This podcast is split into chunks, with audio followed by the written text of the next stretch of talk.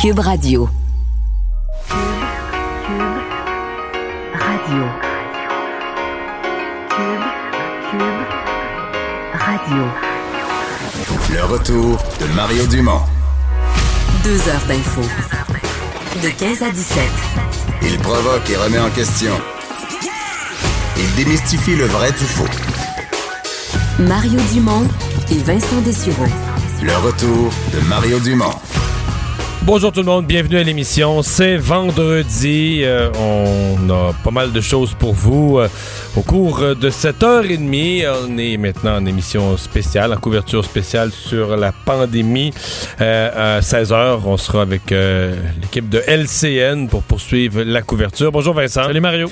Et commençons avec les derniers chiffres au Québec. Évidemment, un bon explicable, mais quand même très important. On a presque doublé le nombre de décès d'un coup. Là. Oui, et François Legault fait quand même un long préambule lors de, son point de presse de 13 heures. On se demandait où, de quel côté ça allait aller.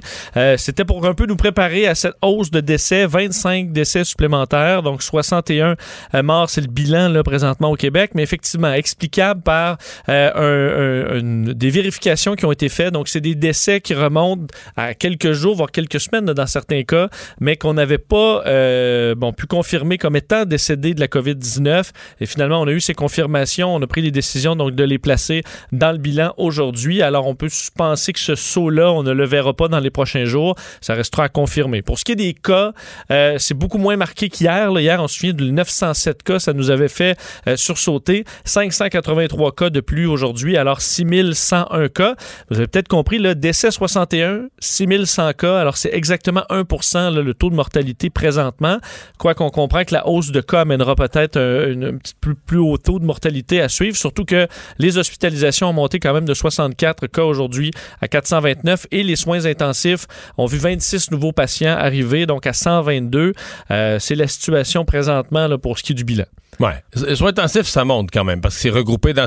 Je pense que si je ne me trompe pas, au Québec, il y a arrondi le 1000 places en soins intensifs. Bon, 122, on n'est pas plein, mais en même temps, le 1000 places, c'est quand on les additionne toutes, tu comprends? À Amos, aux îles de la Madeleine, à Sept-Îles, tu comprends? Toutes, toutes, toutes, toutes.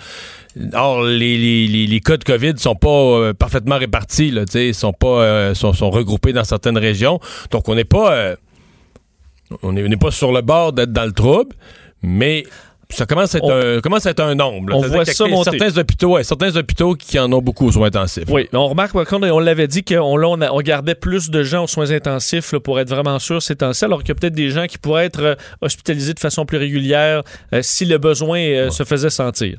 Euh, D'ailleurs, pour ce qui est des chiffres, François Legault a tenu à, à- à rappeler certains chiffres en, au- en Europe, par exemple. Là, il y a l'Italie, si on prend qu'il y a des, énormément de cas, énormément de décès, la France et les- la Grande-Bretagne qui seront un peu entre les deux, et l'Allemagne qui a beaucoup, beaucoup de cas Ouais. documentés, mais Par moins contre- de décès. Par contre, l'Allemagne, que j'ai suivi de près, il y a des gens qui leur reprochent justement là, les 25 décès aujourd'hui au Québec. Euh, une des choses qu'on qu'on doit noter, c'est qu'il y a des gens là-dedans qui sont décédés, puis on a vérifié posthume. Donc, après leur décès, on a compris qu'ils avaient euh, la COVID-19. Ce qu'ils font pas en Allemagne. Exact. Il y a des gens qui ont reproché ça aux Allemands, qui ont dit aux Allemands, ils baissent leurs chiffres, parce qu'il y a des gens âgés qui décèdent, puis on va pas... Puis il y avait certains symptômes, on va pas vérifier. On dit, Ils sont ah, sont, morts. sont morts, sont morts. On fait plus les tests après. On va pas vérifier s'ils sont morts de la COVID. Eux, leur philosophie étant de garder les tests pour les, pour les vivants. Oui. C'est vrai que pour les statistiques, ça, Ça change un peu, ouais. Euh, et on nous a dit qu'on était quand même mieux qu'aux États-Unis sur le, le- le taux de mortalité.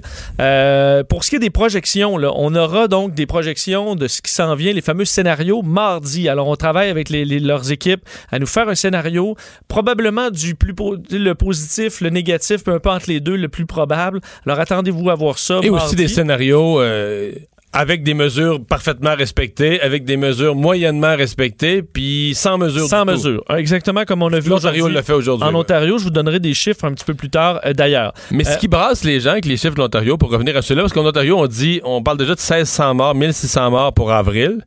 Mais ce qui secoue les gens, c'est l'autre chiffre de 3000 à 15 000 morts au cours des 18 prochains mois. Puis J'écoutais les gens autour de moi qui disaient, OK, il y a comme une impression que, bon, on va avoir euh, beaucoup de morts dans les en prochaines avril, semaines. après ça, ça va un être petit fini. peu dans le mois de mai, là, pendant que la courbe descend, elle va en rester un petit peu, puis après ça, ça va être fini. Et là, l'Ontario qui arrive avec des scénarios en disant, ben, ce qui laisse entendre qu'il pourrait avoir, que le virus pourrait traîner, euh, revenir, euh, sans qu'on ait des aussi grands nombres que dans le pic, là. Que pendant des mois et des mois, tant qu'il n'y aura pas de vaccin, on pourrait traîner avec euh, un certain nombre de décès qui continuent à apparaître dans le paysage. Faudra voir si nos scénarios sont dans le même style, Mhm. mais effectivement, ça va quand même à loin. Euh, rappelez sur la guerre des masques, là, euh, des inquiétudes par rapport aux États-Unis les pressions sur 3M pour qu'on n'envoie plus de masques au Canada et en Amérique latine. François Legault est revenu là-dessus sur le fait qu'effectivement, s'il y a une tension, mais que l'objectif étant de les produire nous-mêmes, je fais entendre François Legault. Ça va être une guerre dure. Les pays qui fabriquent des équipements vont vouloir les garder pour leurs euh, citoyens. Le plus rapidement possible, il faut que le Québec puis le Canada, entre autres, je pense au Québec puis à l'Ontario, qu'on soit autonome, qu'on soit capable de fabriquer nos masques, nos blouses, nos gants. Alors, les faire nous-mêmes, mais ça, ce sera pas tout de suite. D'ailleurs, on demande dans la réunion, là, la conférence téléphonique des premiers ministres avec Justin Trudeau, euh, on, euh, on veut modifier la répartition euh, des équipements du fédéral plutôt que le faire par population, cibler entre autres des grandes villes qui sont particulièrement, enfin, qui sont plus touchées, évidemment Montréal, mais également Toronto. Et François Legault disait qu'on avait maintenant des stocks pour huit jours. On était à 7 hier, on était de 3 à 7 plus tôt cette semaine. Alors, on s'est donné un petit peu d'air et des annonces. On, com- on compte serré quand même. Quand Oh. le premier ministre annonce qu'on on a, on a gagné une journée. on a gagné une journée, on n'a plus de matériel médical pour 7 jours, on en a pour 8. Ça rentre tranquillement. Ouais. Et des bonifications, euh, entre autres, au salaire pour les travailleurs essentiels. Ce sera expliqué en, en- en- en détail cet après-midi.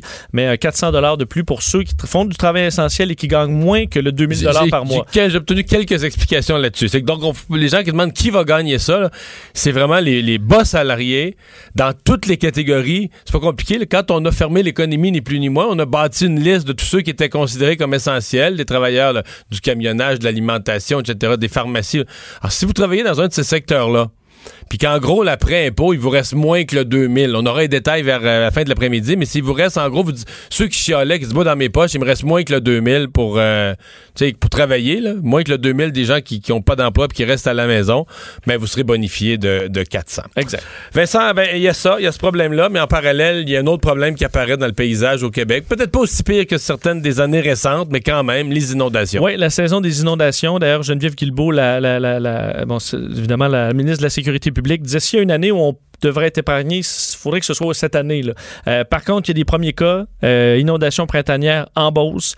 Euh, donc, ce matin, débordement de la rivière Chaudière, les eaux qui ont commencé à monter là, vers 5-6 heures en bas, quand même euh, assez grand dans ce secteur-là, qui semble être touché. Plusieurs, bon, pas mal ce matin, une vingtaine d'évacuations aujourd'hui. Alors, on espère que ce soit pas le début de quelque chose de plus gros au Québec. Et la ministre Guilbeault qui expliquait ce matin qu'on pourra pas. on- il va y avoir des façons spéciales d'agir. Oui, parce que évidemment, les centres d'hébergement, il n'y en aura pas cette année. Il y a des alternatives. Je vous fais écouter Geneviève Guilbeault là-dessus. On a encouragé les municipalités à faire, de déjà prévoir des hôtels, des lieux alternatifs. S'il y en a qui ont la chance d'avoir des résidences étudiantes ou d'autres endroits avec des unités de logement séparées où on peut loger des personnes éventuellement évacuées sans promiscuité, sans que les gens soient en présence physique les uns des autres, euh, il faut le, le prévoir. Évidemment, encourager les gens à se trouver eux-mêmes un plan B.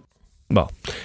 Alors voilà, on va en discuter tout de suite avec euh, le maire de Saint-Georges en Beauce. Euh, Pour l'instant, c'est l'endroit où il y a inondation. Euh, bonjour Claude Morin. Bonjour, M. Dumont. Comment allez-vous? Ça va très bien. Euh, Vous, comment vont vos gens là? Euh, Il y en a quelques-uns qui ont dû quitter leur maison ce matin. Tout à fait. On a, ça a monté environ une trentaine. Mais là, c'est terminé. La Ah. barque vient de, la- de lâcher. Tout est bon, tout est correct. Là, c'est les- Euh, c'est bon, la fête. c'est pour ça que la voix du maire est plus de bonne humeur tout à coup là.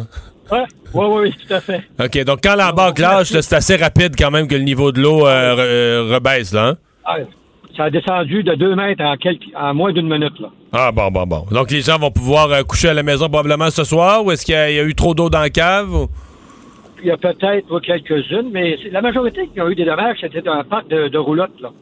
Alors, euh, s'il n'y a pas de sous-sol, rien, de là, sous-sol. probablement que tout le monde là, oui, va être, vont être sortis et ramenés dans leur maison. Là. OK. Euh, euh, Saint-Georges, quand même, c'est pas la ville qui en a eu le plus. C'est, pire euh, plus haut en Beauce, à Beauceville, Saint-Joseph, euh, Sainte-Marie. chez vous, Saint-Georges, habituellement, c'est moins pire, non? Oui, d'habitude, on a fait des grosses rénovations. Nous, on a construit un mur de soutènement pour protéger notre centre-ville l'année dernière. C'est ça, d'ailleurs, qui nous a réchappé, là, qui nous a sauvés. Il n'y avait pas de problème. Là. Mhm. Mais celle-là, ce matin, elle nous a un peu surprise. Moi, c'est à 5 heures le matin, quand j'ai, j'ai été avisé. Attendez un peu, le policier, là, il me, il me reconnaît pas, là. Je suis donner une entrevue, ils sont pas longs. Hein? Vous ne connaissez pas, je suis le maire de Saint-Georges. Je suis le maire de Saint-Georges. OK? Là, euh, puis, euh, ça a commencé à 5 heures ce matin, et puis ça allait tout bien. Ça, ça sortait, ça allait bien. Et puis, à 6 heures, on m'a rappelé, il a dit, ouais, il vient de se créer un embarque un peu au nord de la ville. C'est correct, je vais aller voir. Puis, effectivement, c'était sérieux. Ça montait de façon vertigineuse. Ah ouais. on, a commencé les évacu- on a commencé les évacuations. Bien sûr, en suivant les procédures, euh, vous, euh, avez-vous été en contact avec des gens qui ont eu des symptômes ou vous-même? euh, Avez-vous fait un voyage à l'extérieur? Puis là, une fois qu'on avait le OK de la, la- la maison, la famille, on les évacuait. Ouais. Euh, après, on avait deux endroits qu'on pouvait les amener. On avait des plans pour les en isolement, là, un hôtel du centre-ville. Ce matin, à LCN, j'interviewais la ministre de la Sécurité publique, Mme Guilbeault, qui disait qu'elle a fait une tournée là, un peu plus tôt euh, au début du printemps et que les, les maires, les, les préfets, là, toutes les, les régions concernées, euh, les gens étaient préparés avec les, les dernières années qu'on a vécues, les gens étaient préparés comme jamais. C'est vraiment le cas? Ah oui, tout à fait. Nous, euh, écoutez, là, on n'a pas souvent de, de crise majeure, mais on est prêt à chaque année parce que notre rivière, on l'aime, on l'adore comme elle est, mais des fois, elle nous cause des surprises. Bon. Ben, on va espérer qu'il n'y en aura pas d'autres en bas. Merci beaucoup de nous avoir parlé. Ça fait plaisir. Au revoir. Le maire de Saint-Georges-de-Beauce, Claude Morin. Bonne nouvelle, on va les prendre. Ben oui, ben oui, ben oui. Euh, parce que pour l'instant, ça semble. Il y a plusieurs rivières qui sont hautes, là, qui sont sous surveillance, parce qu'on a quand même eu deux grosses pluies consécutives. Mais euh, la ministre me disait ce matin quand même, euh, c'est toujours ça, faut pas qu'il y ait de, de redoux trop gros. Là. Les nuits sont fraîches, Les là. nuits reviennent froides, donc ça arrête de fondre pendant quelques heures. Ça, ça, ça... Ça veut dire, on le voit Permet quand on de- prend nos marches, là? Oui. Il fait pas super chaud. Le soir, ça rafraîchit euh, pas mal, ouais.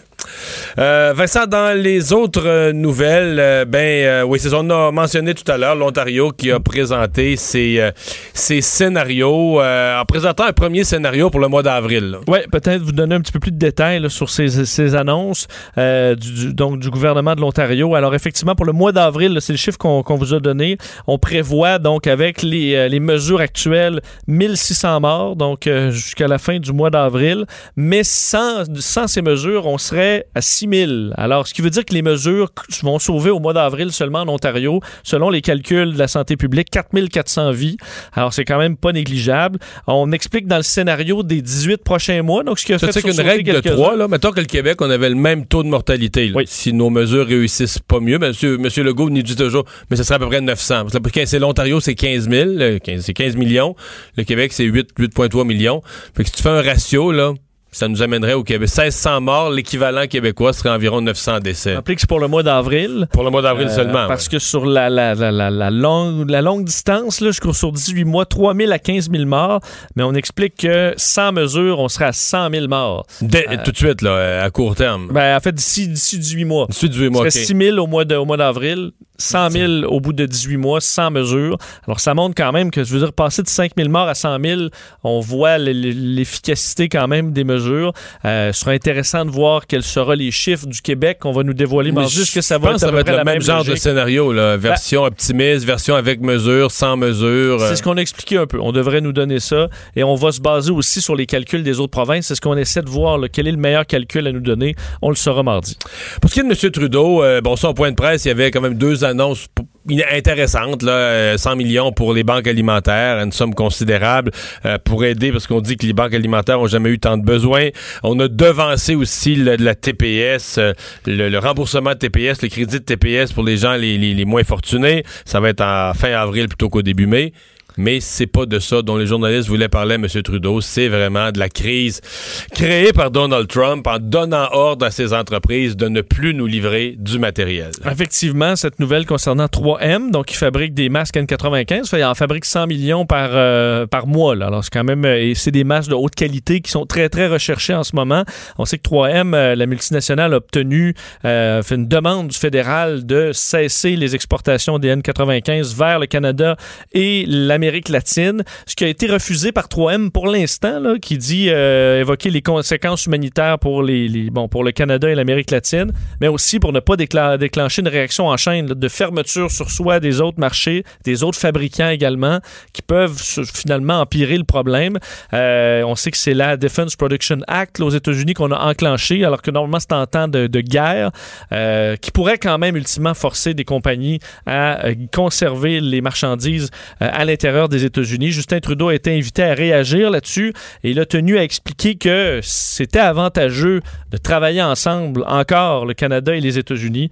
Euh, écoutez Justin Trudeau. On est en train de travailler très étroitement avec les États-Unis pour qu'ils comprennent euh, ce que nous, on sait très bien déjà, c'est que euh, les échanges entre le Canada et les États-Unis vont dans les deux sens, particulièrement pour les biens essentiels et pour du personnel médical. Bon, alors il a ajouté ensuite certains exemples, entre autres des, du personnel médical qui demeure au Canada mais qui travaille aux États-Unis, qui passe la frontière, alors montrant qu'on pourrait avoir un certain contrôle, puis que si éventuellement tout se ferme, on sera perdant-perdant. Euh, est-ce que ça aura, est-ce qu'il y aura de l'écho euh, aux États-Unis là-dessus? On suppose qu'il y a beaucoup de diplomatie qui se fait, alors qu'il y a un stress quand même sur, euh, sur les équipements.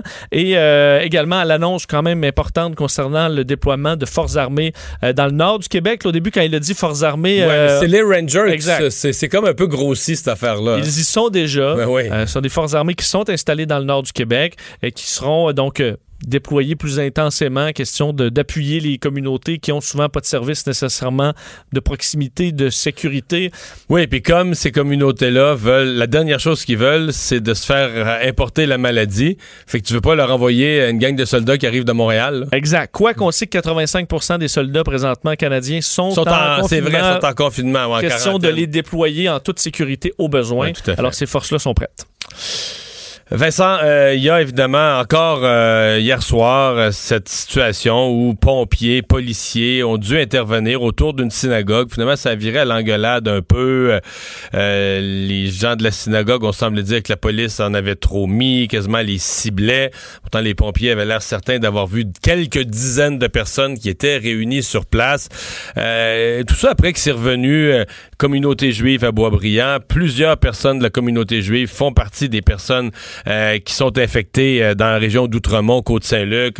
Entre autres, participation à deux, même trois mariages. Euh, Il y a un mariage qui est désormais célèbre parce que un des hommes d'affaires les plus prospères de Montréal, M. Michael Rosenberg, que j'ai déjà eu l'occasion de croiser, dit-on présentement, il est aux soins intensifs parce qu'il a participé à un mariage organisé par son frère pour sa fille. Euh, on va parler avec euh, David Ouellet. Euh, David Ouellet est directeur euh, de la recherche et des affaires publiques au Centre consultatif des relations juives et israéliennes. On l'entend souvent sur des questions qui touchent la communauté juive. Euh, bonjour, Monsieur Ouellet. Bonjour, M. Dumont. Euh, qu'est-ce que vous avez à dire? Euh, Il y a quand même des gens qui se demandent qu'est-ce qui se passe, qui disent, ben voyons, l'Assemblée des évêques pour les catholiques avait rapidement dit on fait plus de rassemblements. Euh, même dans les, les mosquées pour la communauté musulmane, on n'a pas entendu, en tout cas, qu'il y a eu trop de problèmes. Je dis pas qu'il n'y en a jamais eu aucun la première fin de semaine, mais euh, qu'est-ce qui se passe avec la communauté juive? Ben, écoutez, euh, d'abord, il faut faire la part des choses. Euh, Il y, a la co- il y a les communautés juives chassidiques. Euh, il y a la communauté juive, si vous me passez l'expression euh, mainstream, générale, Ouais, non ouais. Euh, dans le cas des institutions religieuses, des autorités religieuses pour la communauté générale, euh, les mots d'ordre ont été donnés euh, immédiatement après que les consignes du gouvernement soient euh, données. Ils ont été respectés? Et, euh, ben, elles sont scrupuleusement respectées. Euh, bien qu'il y ait eu un cas d'un mariage qui était, euh, à ce que je comprends, déjà en cours, alors que M. Legault donnait ses, ses instructions. Euh, mais à part de ça, à part de cette exception-là, euh, ça se passe plutôt bien de ce côté-ci.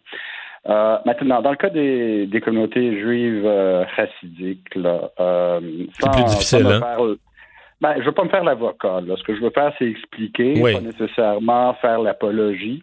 Euh, mais ce qui est essentiel de comprendre, là, c'est que on, on, on comprend pas en fait à quel point il s'agit de communautés insulaires. Hein, ça- le, le, le, le juif racidique moyen là, n'écoute pas la télévision, n'écoute pas la radio, ne lit pas les journaux, euh, n'a pas de internet sur son téléphone, euh, sans fil s'il en a un.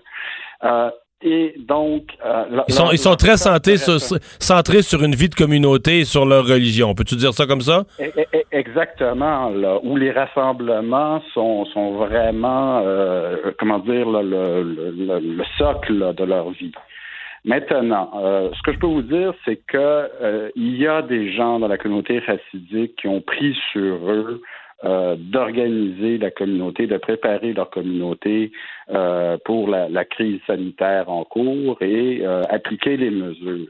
qu'il faut comprendre, c'est que ces individus-là, ce sont euh, des juifs racidiques qui, pour des raisons professionnelles, des gens qui sont en affaires, ont beaucoup plus de contact avec le monde extérieur et, comprennent ce, qui se passe.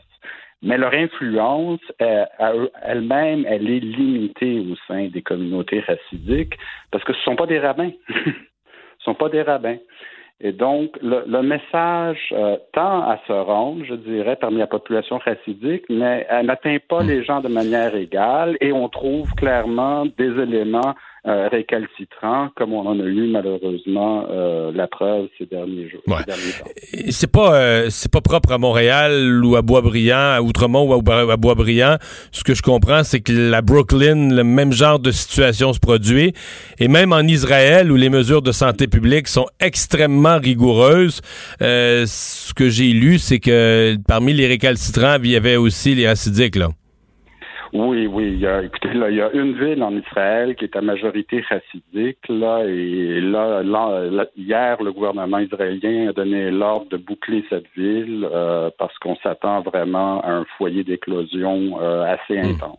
Oui, parce qu'il ne s'agit pas d'être contre eux. Là. À la limite, il s'agit des, des, protéger contre leur... S'ils ne prennent pas conscience, euh, suivant trop peu l'information, prennent pas conscience des dangers, c'est de les protéger contre eux-mêmes jusqu'à un certain point.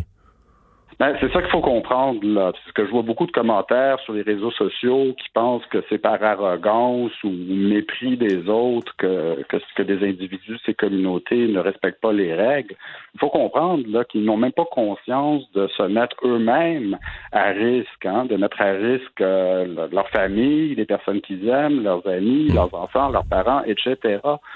à, Outremont, le fait qu'il y a eu un décès dans la communauté, ça n'a pas fait. Moi, j'aurais pensé que ça aurait fait comme un je sais pas, une espèce de, d'électrochoc ou une prise de conscience. Euh, non, ça n'a pas eu cet effet-là?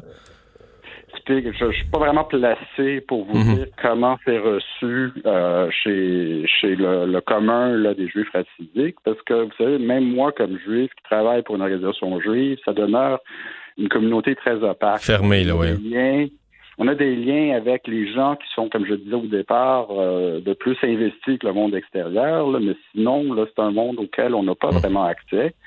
Ceci étant dit, euh, nous, on travaille de près avec le gouvernement du Québec. On, essaie de relayer des informations.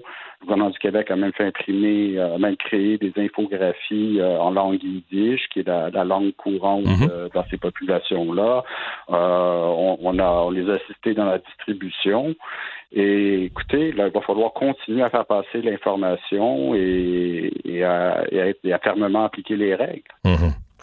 Euh, dans le cas de, des mariages qui ont eu lieu, bon, dans certains cas, juste avant ou juste après les premières directives, euh, il y en a eu un qui, est devenu euh, tristement célèbre pour l'ampleur de la propagation, celui de la famille Rosenberg. Et là, un des, des des piliers de la famille, euh, homme d'affaires très connu euh, dans le milieu juif, mais dans le milieu des affaires montréalais, Michael Rosenberg, qu'on dit aux, soins intensifs dans un état quand même assez difficile. Ça, ça doit quand même jeter, euh, faire un choc dans toute la communauté.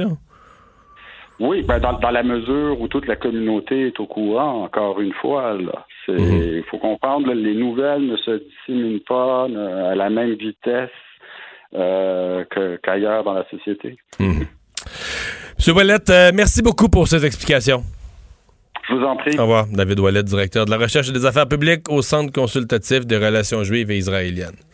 Ça, c'est une évidence. Là. Les regarde, les, à mon avis, on, c'est pas. Après moi, c'est difficile à s'imaginer, mais, mais encore plus peut-être des gens comme toi puis moi là, qui suivons l'information avec des alertes sur nos oui, ciels. De pas, pas savoir ce qui se passe. Du tout, là. Mais du tout, du tout, du tout. Puis de, de, le valoriser, en fait, parce que c'est un peu ça qui est valorisé auprès de leurs enfants, de euh, de pas apprendre les sciences, d'être tourné sur la religion puis la vie de la communauté. Oui. Malheureusement, un virus se fout de tout ça, là. Oui. Oui, un virus se fout de tout ça. Et on s'entend que dans un mariage, l'objectif, c'est pas de tuer. Euh, des oncles, des tantes, euh, des gens qui, sont présents. Malheureusement, ça, ça, du moins, il y a des gens très malades en raison de, d'événements du genre. Euh, toujours en lien avec euh, la COVID-19, euh, donc le nombre de, décès qui continue de grimper. il y a le portrait aux États-Unis qui contribue à un portrait dans le monde. Le nombre de pays d'Europe qui commencent à avoir moins de cas, mais qui ont toujours beaucoup de décès. C'est le cas de l'Espagne. Exact, c'est le cas de l'Espagne. La France aussi a un bilan très lourd depuis quelques jours. Là, on a atteint les 6500 morts en France. donc là-bas, c'est assez difficile. Encore là, on voit eux, une tendance, entre autres L'Espagne depuis hier. Mais moins de nouveaux cas. L'Italie depuis quelques jours aussi, moins de nouveaux cas. En Allemagne également, là, euh, François Legault vantait, euh, vantait l'Allemagne, mais on semble voir une stabilisation de la hausse des cas. Alors peut-être l'approche de, de, de, ce pic dans certains pays euh, d'Europe, euh, ce qui n'est pas du tout le cas en, en, aux États-Unis. Aux États-Unis, ça monte en flèche. Euh, les cas et les décès. D'ailleurs, bon, dans le monde, on a ajouté 66 000 cas, là, 5 000 décès depuis ce matin. mais aux États-Unis, on est déjà à plus de 22 000 cas ajoutés, plus de 700 morts. Et honnêtement, à la fin de la journée, on aura une journée record. Là, si on voit. Mais en fait, je pense depuis une semaine, les États-Unis ont tous les jours une journée record. Et là, commencent à avoir des journées records dans le monde. C'est-à-dire le plus grand nombre de cas et le plus grand nombre de décès jamais vécu dans une journée, là, au-dessus oui. de l'Italie, au-dessus de toutes oui. les autres. Les taux de décès, là, on s'approche, puis on commence à dépasser euh, effectivement l'Italie au plus, enfin, ces jours-ci, là, au plus, au plus profond du, du nombre de décès. Euh, D'ailleurs, Andrew Cuomo disait tantôt, euh, le gouverneur de l'État de New York, que dans les 24 dernières heures, ils ont eu 562 morts euh, dans l'État de New York. Ça, c'est seulement pour l'État de New York, évidemment, qui est le plus touché. Mais 562 morts, c'est énorme. C'est un bond de décès. Bon de cas également. Ils ont plus de 10 000 cas en, dans l'État de New York dans les dernières heures. D'ailleurs, on voyait des images qui sont devenues virales euh, de, d'arrivée de, camions réfrigérés. On en parlait de ces camions réfrigérés, mais il des stationnements de New York maintenant que c'est camions, camions, camions, les uns à côté de les autres. Et à l'intérieur, on voit des travailleurs qui font des racks en bois pour pouvoir y mettre les cadavres qui s'empilent dans les, le système hospitalier. Euh, alors, les, les, les, images sont assez lourdes aux, aux, États-Unis, alors que le nombre de cas montre également dans d'autres États. L'Illinois, on a vu la Pennsylvanie, à plusieurs États où on commence à, à ben, voir... Même la Floride. Même la Floride. Euh, Floride la Georgie, euh, la Louisiane encore plus. On là. voit que ce n'est pas seulement à, à, New York que, que, ça se passe. Alors, une situation très, très difficile euh, qui sera à surveiller. Merci Vincent. On va aller à la pause. On va parler au retour euh, de des frais, des taux d'intérêt sur les cartes de crédit, des banques. C'est Québec solidaire qui veut avoir les banques à l'œil. Le retour de Mario Dumont, l'analyste politique le plus connu au Québec. Cube Radio. Cube Radio. Autrement dit.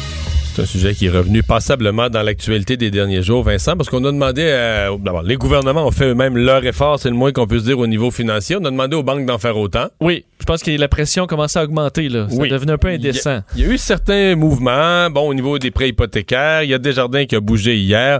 Mais il y a Québec solidaire qui dit vouloir, euh, en vouloir beaucoup plus de la part des banques. On va parler tout de suite avec Vincent Marissal, député de Québec solidaire de Rosemont. Bonjour, Monsieur Marissal. Bonjour, Mario. Euh, Content de ce que Desjardins a fait?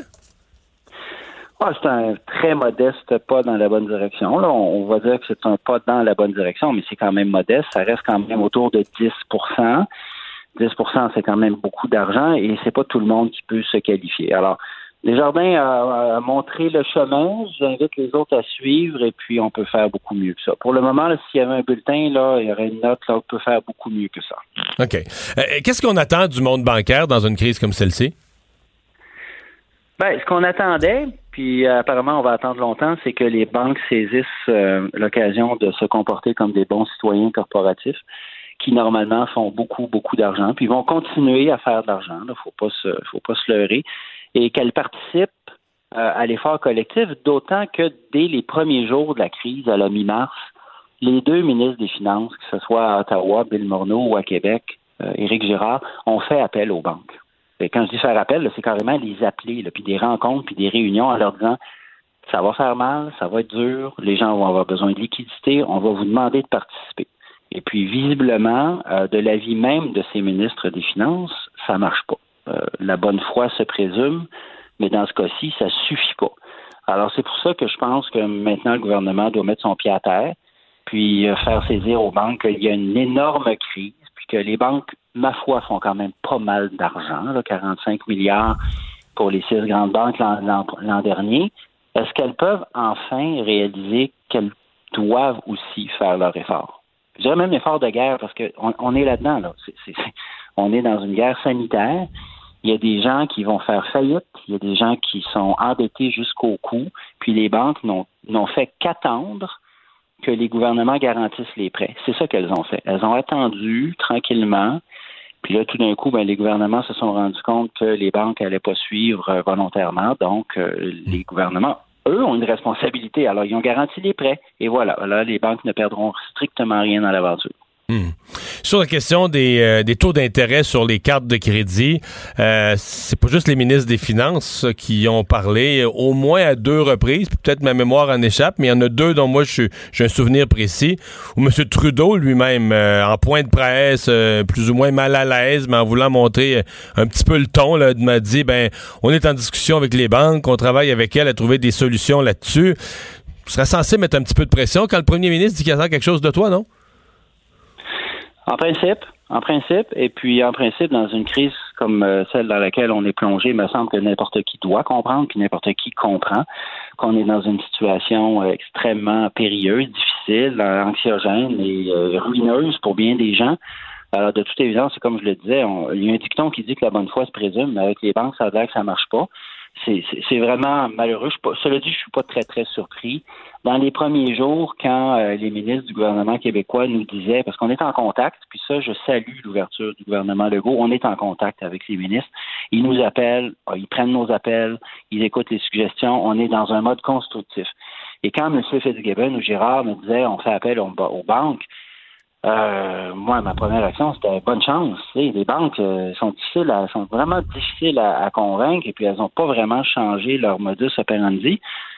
Elles chargent déjà 19 à 20% Même en temps normal, c'est scandaleux. Alors, en temps de crise, c'est- c'est carrément. Ouais. Et on peut quand même pas passer sous silence qu'un des premiers gestes posés par une autorité publique dans cette crise, c'est la Banque du Canada qui a baissé euh, son taux directeur à, presque zéro, là, à un quart de 1% 0,25% euh, Minimalement, on aurait pu descendre de 1 pour... Ils ont baissé de 1% on aurait pu baisser au moins de 1% par décence le taux sur les cartes de crédit, non? Minimalement. Minimalement? Peut-être plus, probablement beaucoup plus, là, mais... oui, oui. Oui, moi, je pense que c'est pas mal plus que ça. Puis euh, certains diront oui, mais les banques vont perdre de l'argent. Les banques vont perdre un peu d'argent, là, mais la société va en perdre énormément aussi. Je répète, là, les banques ont fait 45 milliards de profits l'an dernier. Là. Les six grandes banques, je ne mets même pas le mouvement des jardins là-dedans. Euh, et et il y a des banques qui ont fait des gestes. On apprenait là, ce matin qu'il y a 500 000 propriétaires de maisons qui ont demandé un sursaut, un, sur, un sursis, c'est-à-dire c'est pas un sursaut, certainement pas un sursis euh, d'hypothèque pour le, mois d'avril. C'est à la pièce, c'est accordé au cas par cas. Euh, je salue, cela dit, certaines initiatives de la Banque du Mouvement des Jardins qui ont très rapidement, moi, il y a des commerçants ici dans Rosemont avec qui je suis en contact, euh, et très rapidement, ils ont obtenu des sursis de six mois. Les, banques, ça, par exemple, au niveau des PME, moi, j'ai entendu, j'ai plus qu'un témoignage de PME. Puis là, c'est peut-être pas le- le- le- les PDG des grandes banques. Vous allez me dire, c'est peut-être le- leur directeur local ou leur directeur de compte localement dans des régions du Québec.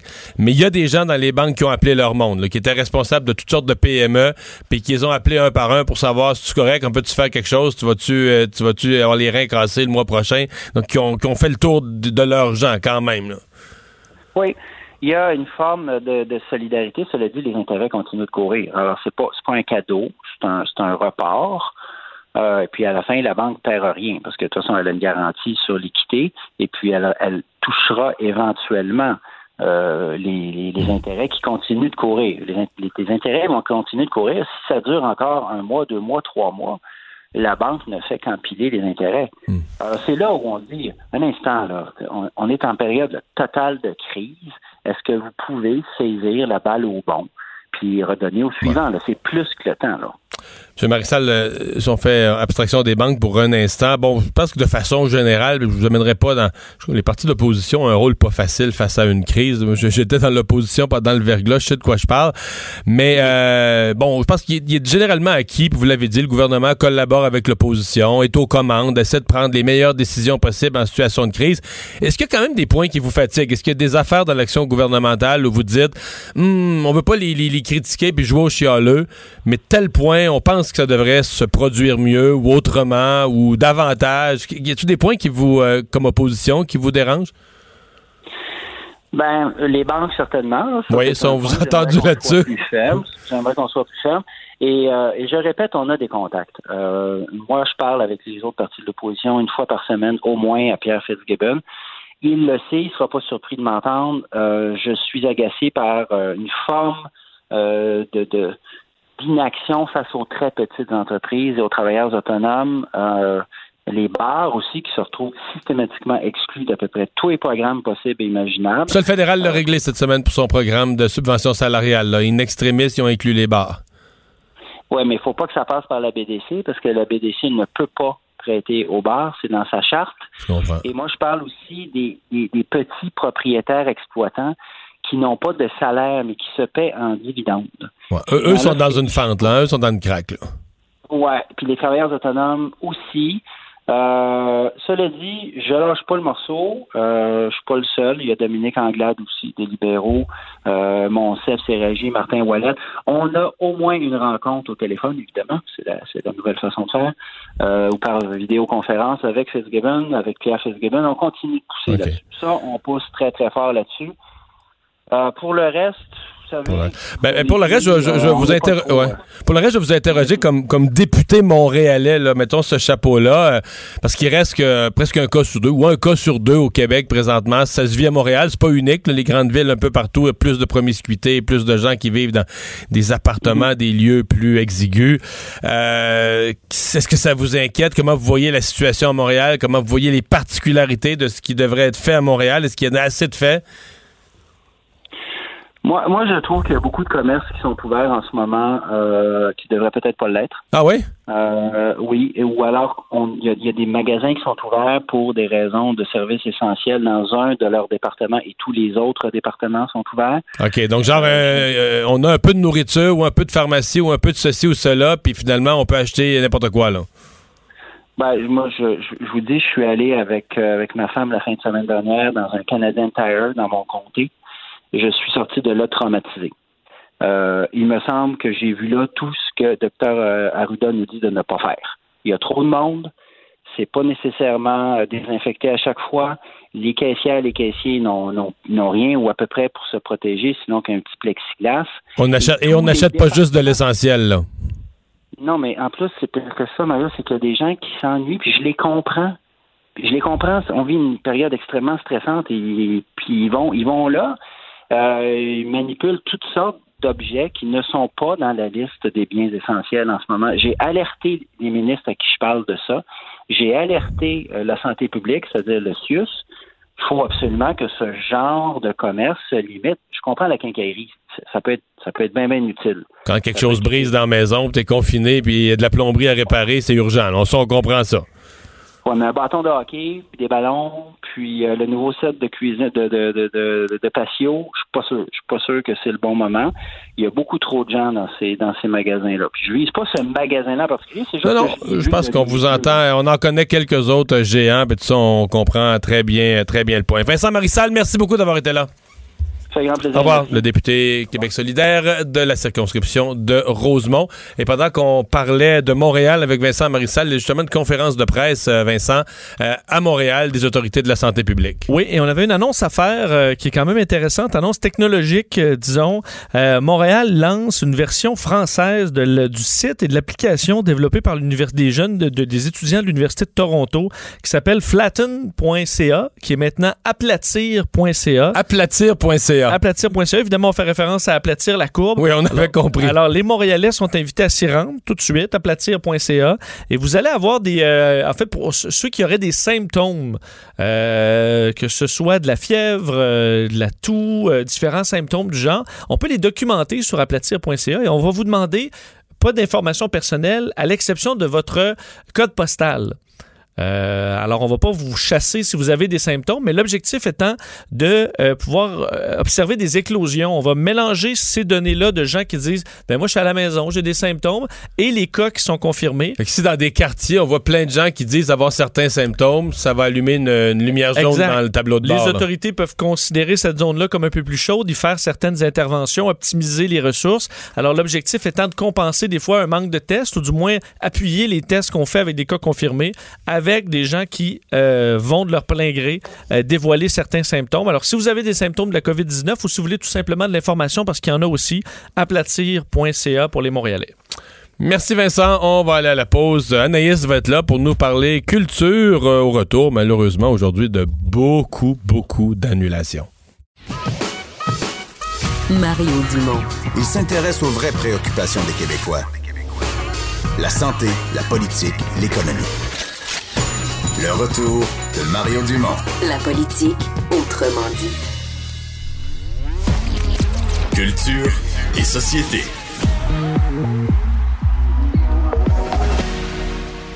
Oh, il est bon ce, ce rythme. Et on a de la misère à commencer la chronique à cause de Meilleur ça. Tellement qu'on a de fun.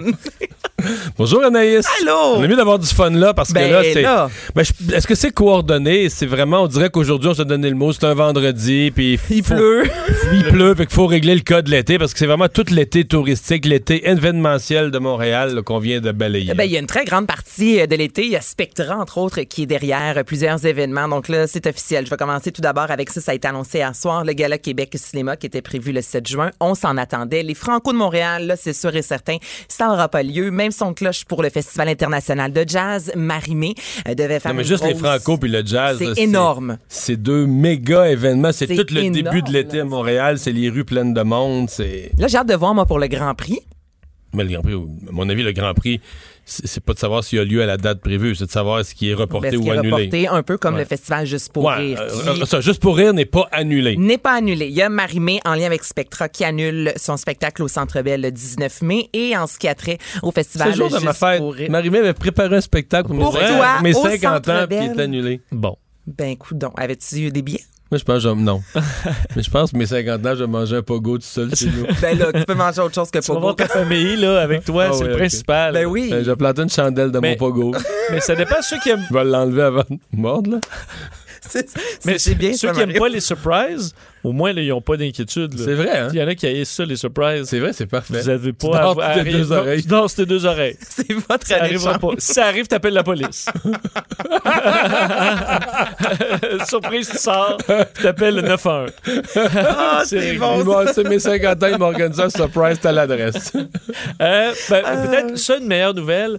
Euh, une émission à TVA, mais qui sera faite justement sur le thème Ça va bien aller. Ça va bien aller, animé par Fabien Cloutier, Marcel Dion. Ça Avez-vous vu la photo de Fabien Cloutier, là? euh, Chez, chez eux. Ah oui. Avec- Moi, c'est, moi, C'est faut que je fasse rabouté, une confidence. C'est du que- bonbon, là. Oui, mais moi, là, un gros tas de fil de même, là, ça me donne le vertige. Moi, Mettons que je déteste les gros tas de fil. Mettons, tu me demandes de déploguer puis de reploguer quelque chose chez nous, puis un gros tas de fil. C'est vraiment l'envie de pleurer que ça me donne. Ah, il y a une petite Fait que angoisse. toi, il faut que tu animes de la maison. Ah, moi, des tas de fils. Pas ça, Fabien? Cloutier qui avait tellement de matériel dans son sous-sol, puis tous les fils étaient croisés, puis je me disais, ah, pauvre lui. Ben, moi, si va- j'étais à sa place, je dirais, ah, je laisse faire, on va laisser faire l'émission, là, on le fera, la fera pas. Ben, c'est très drôle ce que tu dis, Mario, parce que bon, ils ont 10 jours environ. Lui, il appelle jeudi dernier. Hey, on a un show, veux-tu l'animer? Il devait le lendemain donner euh, Une son réponse. hockey, une réponse. Alors, Max, on va tout de suite aller à la deuxième, euh, la deuxième clip. Il me parle justement du fait que il, est- il est à l'aise, mais ils sont pas encore trop Il y a bien des fils dans son sol. Il y avait un mur de maison qui venait d'être repeint, donc c'est là qu'ils ont décidé Ben euh, de, de mettre la caméra. Et vous allez voir que pour lui aussi, là, il est en apprentissage. J'apprends à gérer deux Kodak en avant de moi, des, mes micros, les retours de son, une assistante réalisatrice qui me parle dans l'oreille. Moi, j'a- j'avais jamais eu ça. Qu'on est à distance, il se crée des fois un petit, euh, petit glitch là dans la communication, un petit temps euh, entre la question puis la réponse. Euh, Pierre Bruno est habitué de gérer ça aux nouvelles, mais moi, je je suis pas, habitué de faire ça. La première semaine, est-ce que tu peux me dire un peu euh, ce sera qui les invités, les collaborateurs, est-ce comme ça? J'en ai aucune idée. Moi, je c'est, euh, aujourd'hui, là, on, on travaille euh, sur un pilote. On essaie de se faire un, un 22 minutes à peu près, mais je sais pas du tout qui on va voir avec nous autres encore. Voilà, donc ça, ça vous donne une idée. On s'est jasé hier matin à 8 heures. Donc hier, durant la journée, il tournait un premier pilote de 22 minutes. C'était le premier, premier. Habituellement, on tourne ça plusieurs semaines, voire Ah mois à l'avance. Et c'est hier qu'on lui m'a Ça, vraiment c'est dit- ce qui va rentrer dans le créneau horaire de ce qui était sucré-salé, qu'on ne peut plus faire parce que ça requiert des tournages extérieurs, tout compris. Euh, donc là, ça sera euh, lui chez lui, de son côté Marie-Soleil Dion. Et il y aura des invités qui... Peut-être qu'il le sait aujourd'hui, mais hier, il n'était pas au courant. Mais moi, j'adore Fabien Cloutier, justement, son honnêteté de... Ah non, Ah, je mais c'est le gars, c'est le gars que tu peux pitcher dans une genre de formule Ben comme oui. ça, parce que le gars est généreux, euh, se pose pas de questions, se demande pas de quoi ça a l'air, il est entièrement dans le moment présent, fait que lui, il va, y- tu vas y mettre l'invité, puis il va être Oui, là il avec va y l'invité. aller. Ah oui, c'est ça, tout simplement, c'est parfait pour S'il y a ça. des petits euh, glitches techniques, Ben, il pardon l'expression, mais je veux Il dire, on va vivre avec. Là. Non, mais Hey, excuse-moi, mais des petits glitches techniques, Ouais. là. C'est LCN, on fait probablement nos, nos- nos plus grosses cotes d'écoute depuis que ça existe. Oui. C'est juste ça, des glitches techniques. Ouais, Chacun. il y en a pas, honnêtement, Non, mais des petits beaucoup, glitches euh, sens que les gens sont chez eux avec des internets, des, des internets de différentes Ben qualités, des, des connexions de différentes qualités.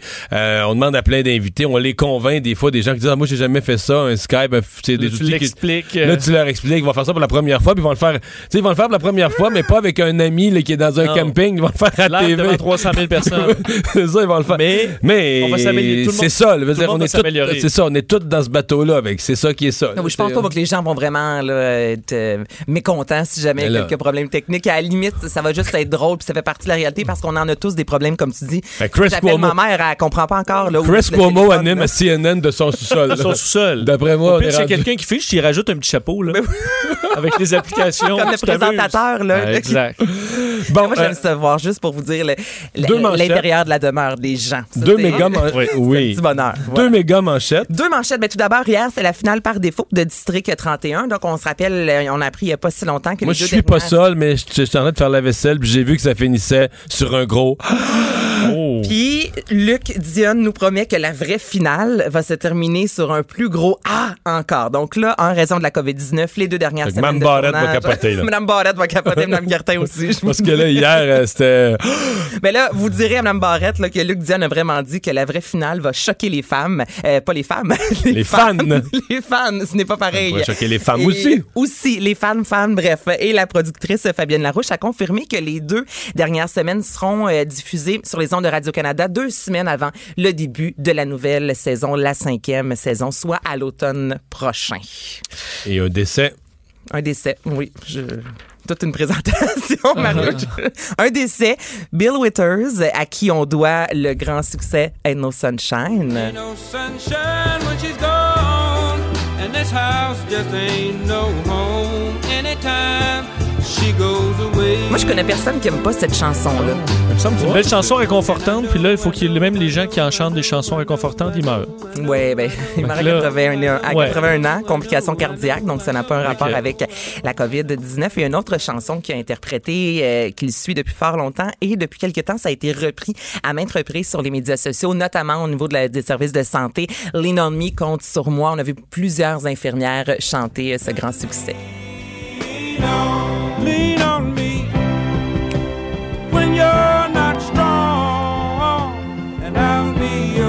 Ça, c'est de la musique qu'on écoute Mais justement ça, un c'est la vendredi comme là. ça, plus Ça, c'est- vieux. Ah, moi, j'aime mieux No Sunshine. Ah ouais, non, ça c'est. Mais ça, été repris euh, par tout le monde. Mais dans Ah. Notting Hill, est-ce que vous vous rappelez ce film-là? La chanson joue et là, il traverse les saisons?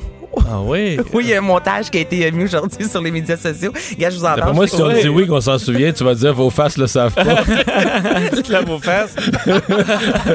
les, les vrais le savent. Cette chanson-là joue dans Notting On n'a jamais prétendu être des vrais. c'est ça. non. Ça mais dépend sur quoi? tu vas voir ma- dans ma face mon réel fun de lancer l'occupation familiale. Occupation familiale. Avec Anaïs Guertin-Lacroix. Hey, un jour, je vais faire un tirage ou un bingo. Après ça, il me semble qu'il y a Oui. quelque chose Oui. de B52. C'est Non? vrai. Oui. J'aime ça, moi, le bingo. Êtes-vous des. Non, mais là, la prochaine Toi, étape. ça 50 ans, là. Parce que prochaine étape, c'est que tu 52. fasses une autre affaire puis que tu aies trois jingles dans l'émission? Là, tu vas tout casser. Là. Je te jure que je vais arriver Il va y avoir des bronzes, saison. il va y avoir des bronzes de toi dans les coins de la- de la- des pièces. là. On va peser sur ton nez sur le bronze, puis un des trois jingles va partir. J'ai vu les, les nains que tu nous parlais hier Ah oui. en bronze euh, en Pologne. Ah oui. Petit nain Gertin Lacroix, je pense certaines zones, mes 5 et 9. là. Les gens qui écoutaient pas hier doivent se demander de quoi on parle. Bon, Ouais, donc, Ok. occupation Alors, familiale, oui, on parle de qui, quelle famille? Avec Marie-Ève Piché aujourd'hui, qui est mère de quatre enfants. Vous la connaissez peut-être comme Maman Caféine, qu'on a vu dans l'émission, entre autres, Mère à bout. Elle est suivie par, par euh, 62 000 personnes quand même sur les médias sociaux. Je la trouve extraordinaire. 31 ans, quatre enfants entre 3 et 8 ans. Et voilà ce qu'elle fait à la maison avec les Euh, jeunes. on a fait une journée à l'envers où on a mangé le souper pour déjeuner et ainsi de On fait des repas dans une tente qui est montée dans le salon au sous-sol. On fait du camping, cinéma intérieur. On joue beaucoup à l'extérieur. On, apprend dans le fond aussi à récupérer euh, des items qu'on avait à la maison, que, que ce soit des boîtes vides, que ce soit une douzaine d'œufs qui est rendu vide. Euh, on fait aller notre créativité, on fait aller le Pinterest. Puis, euh, je trouve ça important aussi de laisser mes enfants s'ennuyer pour les faire un peu plus euh, euh, réfléchir à ce qu'ils pourraient faire, là, sans avoir toujours accès à quelque chose de stimulant. J'aime aussi qu'ils doivent chercher eux-mêmes euh, un jeu ou qu'ils fassent des jeux de rôle entre eux parce que là, on a le temps de le faire justement. Mais une journée à l'envers, ça, c'est vraiment Ah, populaire. ça, c'est les vraiment. Ça, chez nous, là, c'était. Ah ouais? pas moi qui faisais ces affaires-là, c'est ma blonde, ça. Mais le dîner reste le dîner. Là. Ouais. Elle était trop fort. Regarde, toi, t'es un pro dans les jeux, à la- dans les Oh, journées mais à c'est l'envers. plate. tu sais, dans, dans- Tu peux souper deux fois. quand, mon, ça- quand, Mona, quand Mona jasait avec comment que, tu sais, dans, dans, dans François Pérusse, là, Oui. son mari l'appelait Einstein quand elle faisait des bonnes Oui, réponses là, c'était ma phrase d'Einstein. Moi, mais je sais pas, j'aurais pas plus. Je trouve pas ça si drôle de manger du spaghetti le matin. Non, mais c'est tout à l'envers, là, tu sais, c'est que les enfants se lèvent, là, tu sais, tu comprends, ils... Tu flushes la toilette, après tu vas faire pipi, là. Non, OK. pas à ce point-là. OK. Je vais vous laisser à vos, à vos jeux à vos jeux Les d'inversion. enfants se lèvent, là, tout ça, tu leur fais un souper, ils sont tout contents, puis ils ont hâte au déjeuner le soir, là. OK. Ben ouais, puis là, tu déjeunes en pyjama le soir. Il y a comme, il y a quelque chose de le fun et de laisser ennuyer. Ben, je trouve ça important parce que euh, les parents, ils disent, même moi, pourtant, Albert est jeune, mais là, je veux constamment, là, écoute, je fais des splits dans le salon, j'essaie de le divertir. Puis au final, laisser aussi les jeunes un peu s'ennuyer pour. Pour qu'ils développent eux-mêmes splits le goût de faire quelque chose. là. Et voilà. Mais ça, euh, c'est probablement un manque parce que c'est- c'est c'est comme l'inverse de, de la notion de temps de qualité. Tu sais, les gens qui sont très, très, très occupés compensent le fait qu'ils passent pas de temps avec leurs enfants en disant, ben, on passe du temps de qualité. Puis ils définissent le temps de qualité par. Activité, ben là, le samedi activité. matin, là, j'ai réveillé l'enfant dans son lit. Il était tout foqué, mais je l'ai réveillé Ouais. parce qu'il fallait être au ski à 8h30. On s'en va aux pommes. Là, on a fait du ski, on a fini à à- là, on est revenu, on est allé à la bibliothèque, on est allé à la librairie, on a acheté ci, on a acheté là, on est revenu, on a fait ça. Puis là, tu écoutes ça, puis avec ton enfant, là, il devait être euh, écœuré, épuisé. Alors, moi, si tu l'avais laissé en pyjama toute la journée, il aurait été plus heureux. là. Hum, Il se serait fait un fort avec les coussins du divan, puis il aurait vécu le rêve. Là. Ben ouais, c'est ça. Ouais. D'être C'est vrai. tranquille dans la maison. ben- mais là, c'est parce que ça, c'est pas du temps de qualité. T'as pas dépensé une scène, tu sais, t'as pas. La notion de temps de qualité, c'est que tu utilises chaque seconde pour faire quelque chose qui coûte quelque chose. qui- Mais je trouvais ça cool qu'elle mette ça de l'avant. Ben oui, ben, tout à toutes les familles, à date à qui je parle, c'est ça, tu sais, il y a plein d'activités, puis c'est parfait, mais c'était vraiment la première mère qui me disait, ben, s'ennuyer, ça fait partie aussi du, euh, du fameux euh, confinement. Bon, mais tu vois, on te revoit juste lundi. Tous nos auditeurs vont s'ennuyer. Et toi. voilà. Merci Anaïs. Le retour de Mario Dumont. Pour nous rejoindre en studio, Studio à commercial cube.radio. Appelez ou textez 187 Cube Radio. 1877 827 2346. Une des questions qui est posée par de plus en plus de gens voyant l'entrée de la maladie dans des résidences pour personnes âgées, c'est est-ce qu'on, comme on dit, est-ce qu'on devrait sortir papa ou maman de euh, l'amener à la maison? C'est euh, évidemment une décision pour ceux qui décideraient de le faire extrêmement euh, exigeante, mais qui vient avec, tu sais, on pense pas que ça se décide en cinq minutes, ça vient avec toute une série d'obligations. On va en discuter tout de suite avec Régent Hébert, un ancien ministre de la Santé, mais surtout un chercheur en gériatrie. Bonjour. Bonjour. Euh, à, première vue, je sais pas si vous avez lu ce matin le Globe and Mail, il y a André Picard, quand même euh, reconnu comme un chroniqueur du Globe and Mail senior dans le domaine de la santé, qui lui, il va assez fort en disant ça sera pas beau dans les résidences pour aînés, puis ceux qui le peuvent, sortez vos, sortez vos parents de là. Ben, moi, j'ai j'ai pas vraiment la même euh, opinion qu'André Picard qui se base sur euh, l'opinion du docteur Samir Sina de, de Toronto, là, du. Mont Sinaï à Toronto. Euh, c'est une décision difficile, comme vous le disiez tout à l'heure, euh, et qui doit être prise avec la personne âgée d'abord, parce qu'il faut bien comprendre que les valeurs de la personne âgée et ses inquiétudes sont différentes de celles de la famille. Nous, on peut être inquiet pour la personne âgée, mais la personne âgée, elle, euh, les inquiétudes par rapport à la mort sont beaucoup moins importantes chez la personne âgée. C'est un compagnon, la mort, c'est quelque chose qui côtoie, et pour eux, l'inquiétude va être beaucoup plus pour les personnes âgées de transmettre euh, le coronavirus à des membres de leur famille. Et ça, c'est une inquiétude qui parfois va même primer Hmm. sur sa propre inquiétude par rapport à sa vie elle-même. Donc, il faut, il faut d'abord prendre la décision avec la personne âgée, mais comme vous le disiez, il y a un certain nombre de conditions. Euh, et Parce que si on vit dans une maison où il y a des ados, puis qu'on respecte à- qu'on respecte, mettons, aux trois quarts les directives, puis qu'il y en a qui sortent un peu, puis tout ça, euh, est-ce que la personne âgée est plus en sécurité dans cette maison-là qu'elle l'est dans sa résidence? Euh, peut-être que oui, peut-être que non, hein? Je ne crois pas. Moi, je ne crois pas qu'elle est plus en sécurité dans euh, une maison comme celle-là. Je pense qu'il faut euh, éviter euh, que la maison héberge d'abord une personne de plus de 70 ans, parce que ça arrive. Euh, deuxièmement, des ados, des enfants, parce que c'est plus difficile à faire respecter les consignes. Euh, il faut aussi qu'il n'y ait pas d'éclosion dans la résidence pour personnes âgées dans laquelle euh, la personne âgée vit, euh, parce qu'à ce moment-là, le risque de transmission est beaucoup trop grand aux membres de la famille. Je pense que c'est euh, c'est important de considérer ça. Il faut que ce soit dans la même région. hein. Il n'est pas question de partir de Québec et aller chercher euh, son... Mais je vous la pose cette question-là parce que pour l'instant, vous semblez avoir raison, c'est ce qu'on dit, mais euh, est-ce que ça, ça devrait pas être questionné si des gens sont... Parce que moi, en fait, la question que je me posais, je vais commencer par celle-là.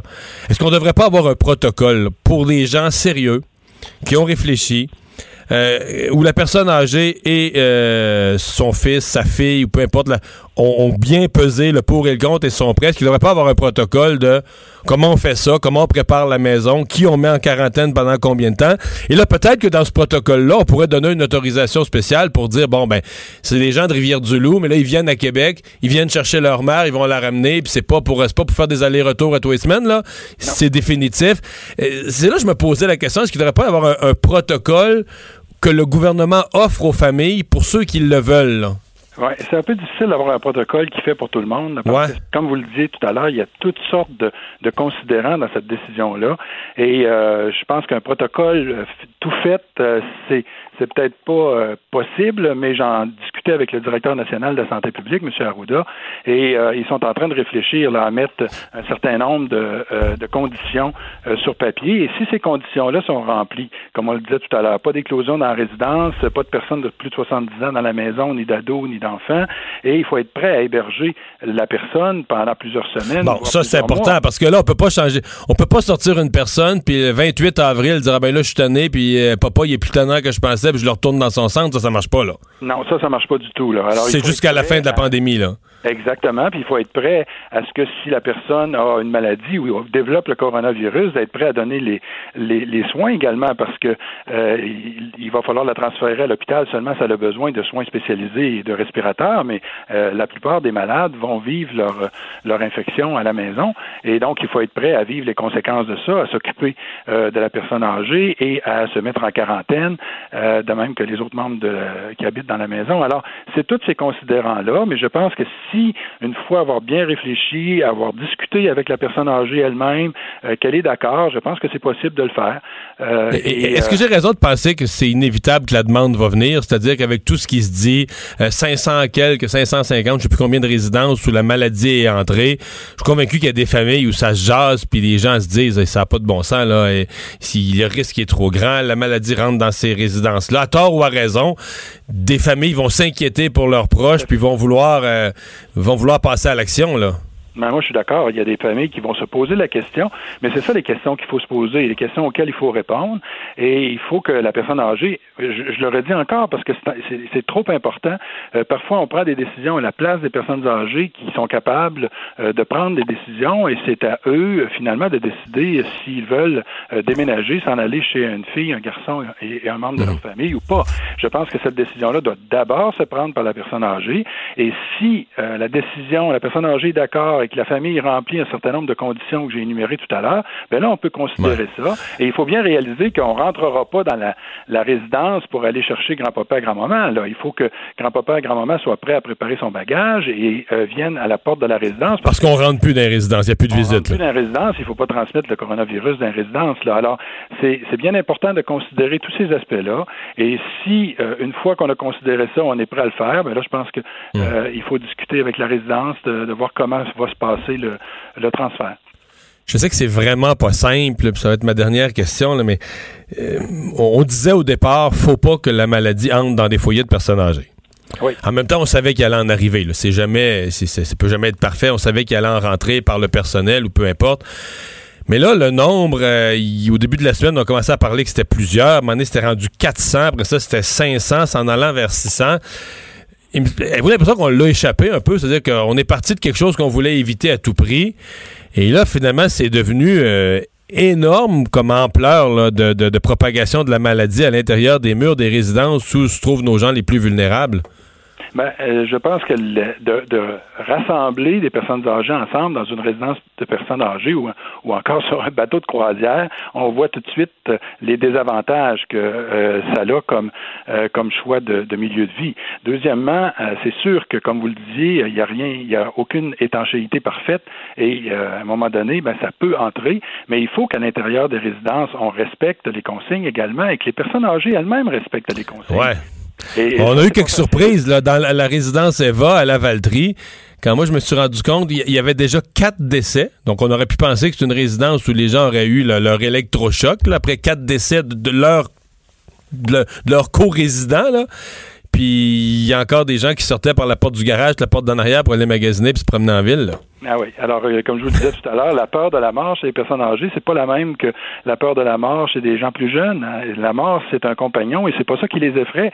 Ce qui les effraie, c'est de perdre leur autonomie. Ce qui les effraie, c'est de souffrir. Ce qui les effraie, c'est d'être isolés. Et euh, donc, et, et ce qui les effraie, et ce qui pourrait les effrayer encore plus que le risque de décès, c'est de transmettre cette maladie-là à d'autres euh, résidents ou encore à des membres de leur famille ou à des personnes dans la communauté. Alors, c'est là-dessus qu'on devrait euh, insister, à mon avis, dans les résidences pour faire respecter les règles et faire en sorte qu'on puisse euh, diminuer les conséquences là, de l'éclosion euh, dans ces résidences-là. On vous remercie beaucoup, Régent Hébert, d'avoir été là. Ça m'a fait plaisir. Au revoir. On va s'arrêter. Normand Lester est là au retour. On regarde tout ça du point de vue international. Le retour de Mario Dumont. Pour nous rejoindre en studio, Studio à commercial cube.radio. Appelez ou textez 187 Cube Radio. 1877 827 2346. Actualité internationale, évidemment, tournant autour euh, de la COVID. Normand Lester est là. Salut, Normand. Salut. Bon, euh, j'ai j'ai écrit là-dessus cette semaine. Plusieurs l'ont fait, ici et ailleurs. Le rôle de la Chine, le beau rôle, le mauvais rôle. Parce que la Chine essaie de se placer comme le, le pays modèle, là, présentement, qui s'en est fort bien sorti, là. hein? Oui, peut-être que, évidemment, avec les mesures draconiennes qu'ils ont adoptées, mais ils ont adoptées en retard. Et, euh, L'État communiste chinois est un État totalitaire défaillant. Il faut y penser, là. Les deux grandes crises sanitaires qui ont eu lieu depuis le début du 21e siècle, ça a commencé en Chine.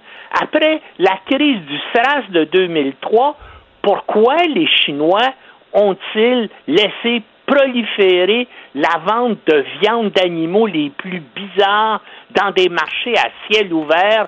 Avec des de animaux vivants qui se mélangent avec la viande? Oui. Au lieu de les interdire carrément, c'est un État totalitaire. Il aurait pu dire aux gens, écoutez, vous allez en prison pour la vie, vous allez dans un camp de concentration si vous continuez à, à faire ça.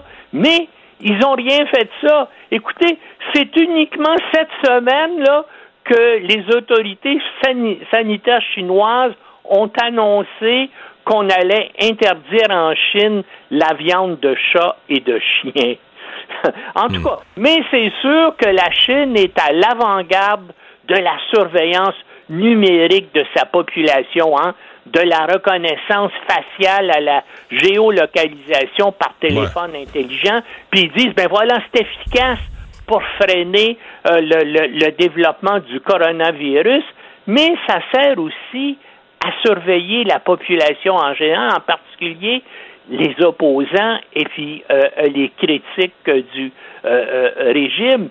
C'est pour ça là que hier il y a une centaine de groupes de défense des droits humains à travers la planète qui lancent une mise en garde mondiale à ce sujet et qui avertissent les gouvernements de ne pas utiliser la crise du coronavirus comme couverture pour l'espionnage généralisé de leurs citoyens. Qui, qui Euh, pourrait ne pas arrêter, qui pourrait ne pas arrêter après la pandémie, là. hein? Ben oui, c'est ça, c'est ça. Donc, euh, ces organisations de défense-là demandent que les, ces mesures-là de surveillance extrême soient limitées dans le temps et dans la portée, donc que ce soit pour des raisons Comme, euh, sanitaires. ouais.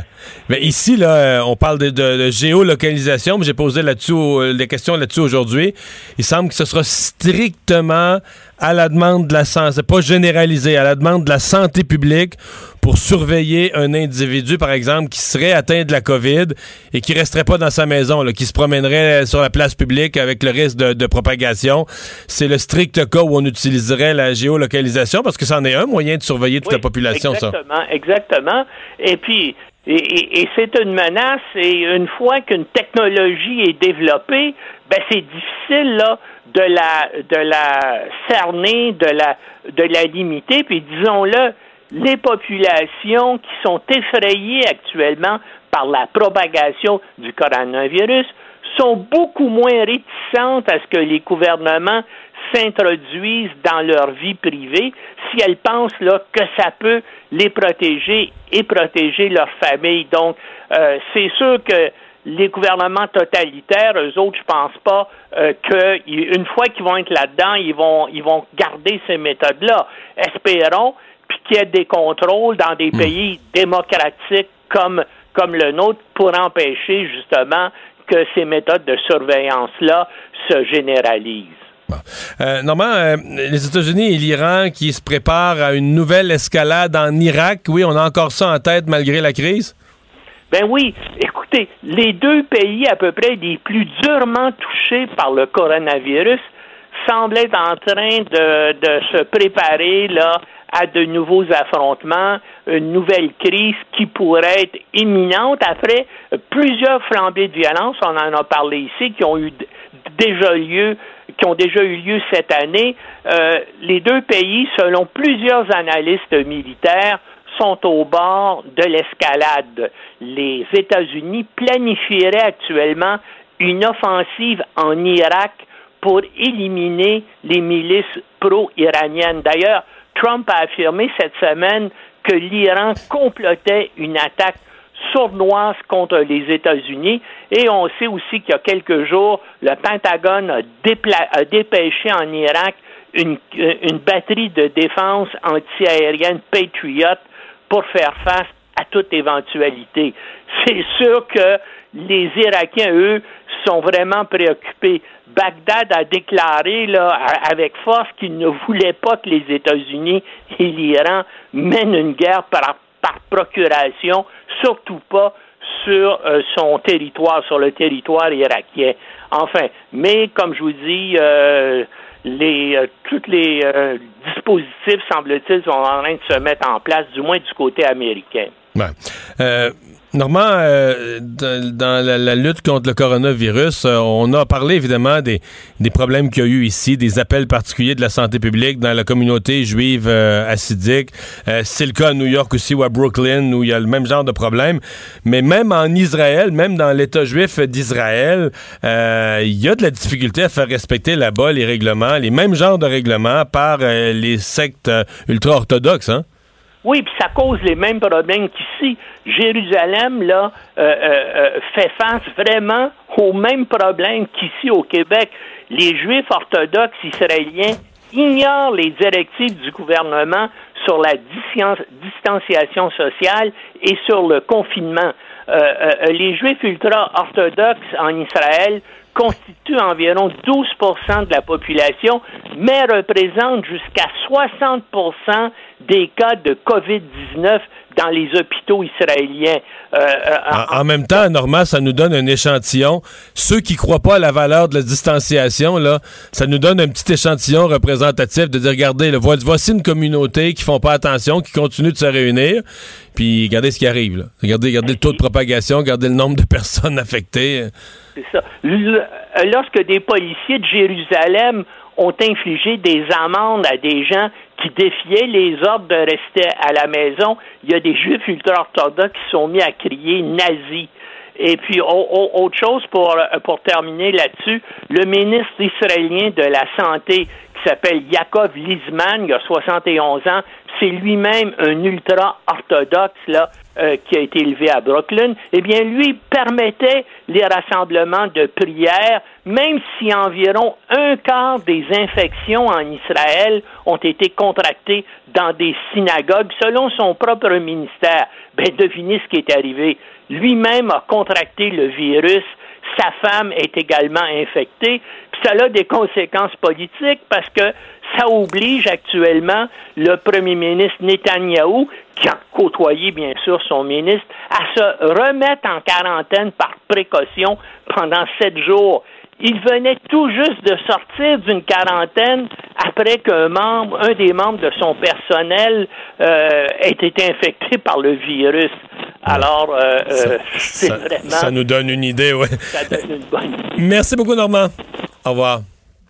Normand Lester et euh, Vincent, voici le moment de faire le bilan un peu de cette journée. Mais là, on a, pendant qu'on parlait à Normand, le, le gouvernement qui a finalisé son annonce pour les travailleurs des secteurs essentiels à bas revenus. Oui, 400 dollars de plus par mois pour certains travailleurs essentiels. Donc, euh, le ministre Boulay vient de donner euh, certains détails. Donc, par exemple, le commis d'épicerie gagne moins que ce qui, ce qui allait être donné par le, le- le- le gouvernement. là. Le 2000 du fédéral, là. Exact. Euh, sera admis donc à une, une- une subvention, en quelque sorte, une bonification de 100 dollars par Est-ce que c'est son employeur qui va y donner, puis qui, qui, ou est-ce que c'est direct le gouvernement qui va y faire un chèque? Est-ce qu'on sait ça? Je pense que c'est le gouvernement, là, parce qu'on dit c'est bon, proposé par Québec, ce sera rétroactif au 15 mars, Euh, pas plus de que 16 semaines, donc un total de 1600 dollars.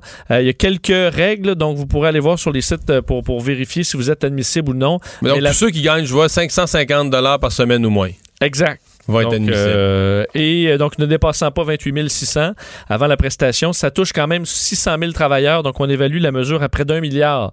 Euh, Eh ça monte quand même vite.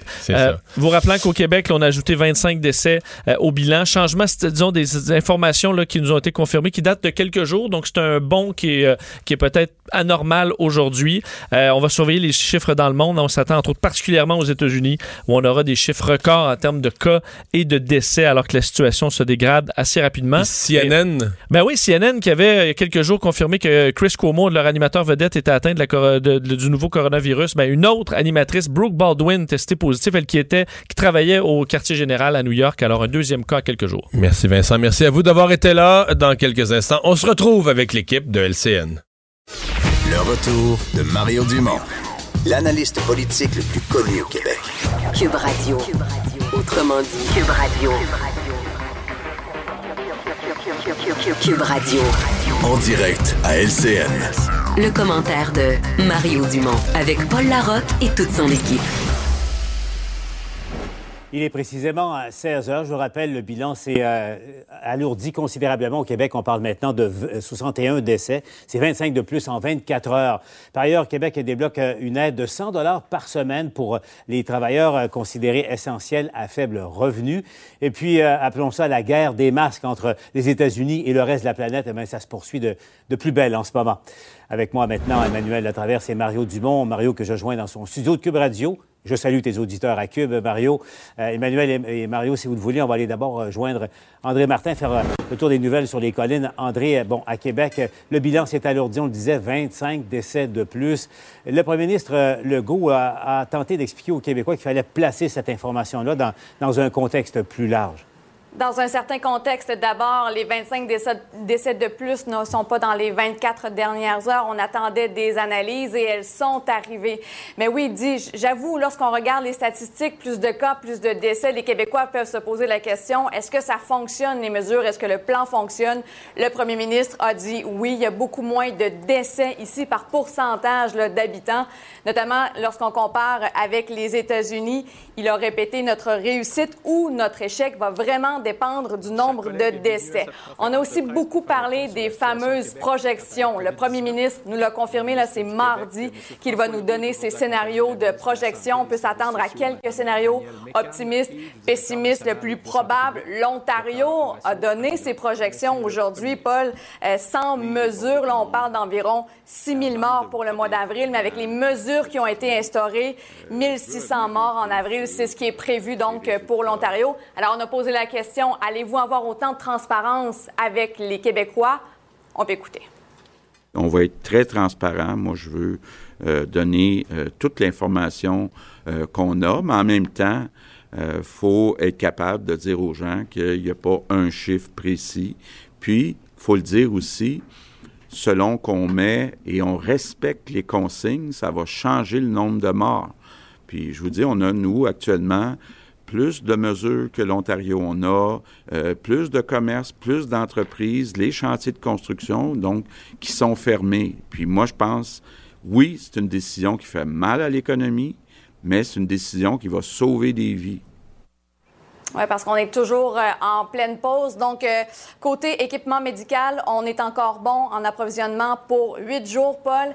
Et euh, le premier ministre disait qu'il a appris une grande leçon dans toute cette crise, c'est l'importance de l'économie du Québec dans la fabrication de biens essentiels, les services médicaux, les biens alimentaires également. Oui, l'autosuffisance hein, au Québec, qui revient à la mode André Martin en direct de l'Assemblée nationale. Allons maintenant du côté d'Ottawa. Michel, bon, c'est la grande question là, qui fait tellement réagir la décision de Donald Trump d'empêcher euh, les compagnies américaines de nous vendre à nous et ailleurs sur la planète aussi des, fameux masques. Tout le monde en a besoin sur la planète. Euh, Michel, évidemment, ça fait beaucoup, beaucoup réagir un peu partout. Oui, un peu partout et vraiment, Paul, dans la classe politique, partout au Canada, tout le monde a dénoncé cette directive américaine. Euh, tout le monde, Paul, était bien content au Canada de voir que 3M et ses dirigeants avaient eux-mêmes dénoncé cette directive américaine parce que dans son communiqué, 3M euh, écrit tout ça et cette directive, si on empêche les exportations au Canada et en Amérique latine, évidemment, ça va avoir des répercussions humanitaires significatives. Et là, aujourd'hui, on sait que tous les ministres ont appelé leur homologue américain. Même les premiers ministres des provinces ont pris le téléphone. Par exemple, Doug Ford a appelé le représentant américain au commerce pour lui dire ça n'a pas de bon sens. Les chaînes sont intégrées et il faut qu'on lutte ensemble contre la COVID. Euh, je vous invite à écouter Justin Trudeau et sa vice-première ministre. Ce serait une erreur euh, pour nos deux pays euh, de limiter euh, l'accès de l'un et l'autre à des produits et du personnel nécessaire de l'autre côté de la frontière. Dans une crise mondiale, c'est normal d'avoir des enjeux entre des pays. Et je peux vous assurer que le Canada va continuer de travailler fort à résoudre ces enjeux. Bon, évidemment, toutes les provinces également sont impliquées dans cette course-là pour obtenir des, masques de protection et tout le monde dénonce la position de la Maison-Blanche. Oui, effectivement. Et là, vous entendiez les premiers ministres des provinces dire aujourd'hui, euh, il faut absolument, un, qu'on reçoive les commandes qu'on a passées à 3M. Euh, le gouvernement fédéral qui dit de son côté, on va suivre à la trace tout ce qu'on doit recevoir de la part des États-Unis. Euh, il faut absolument suivre ça pour être certain qu'on reçoit les cargaisons de masques qu'on attend.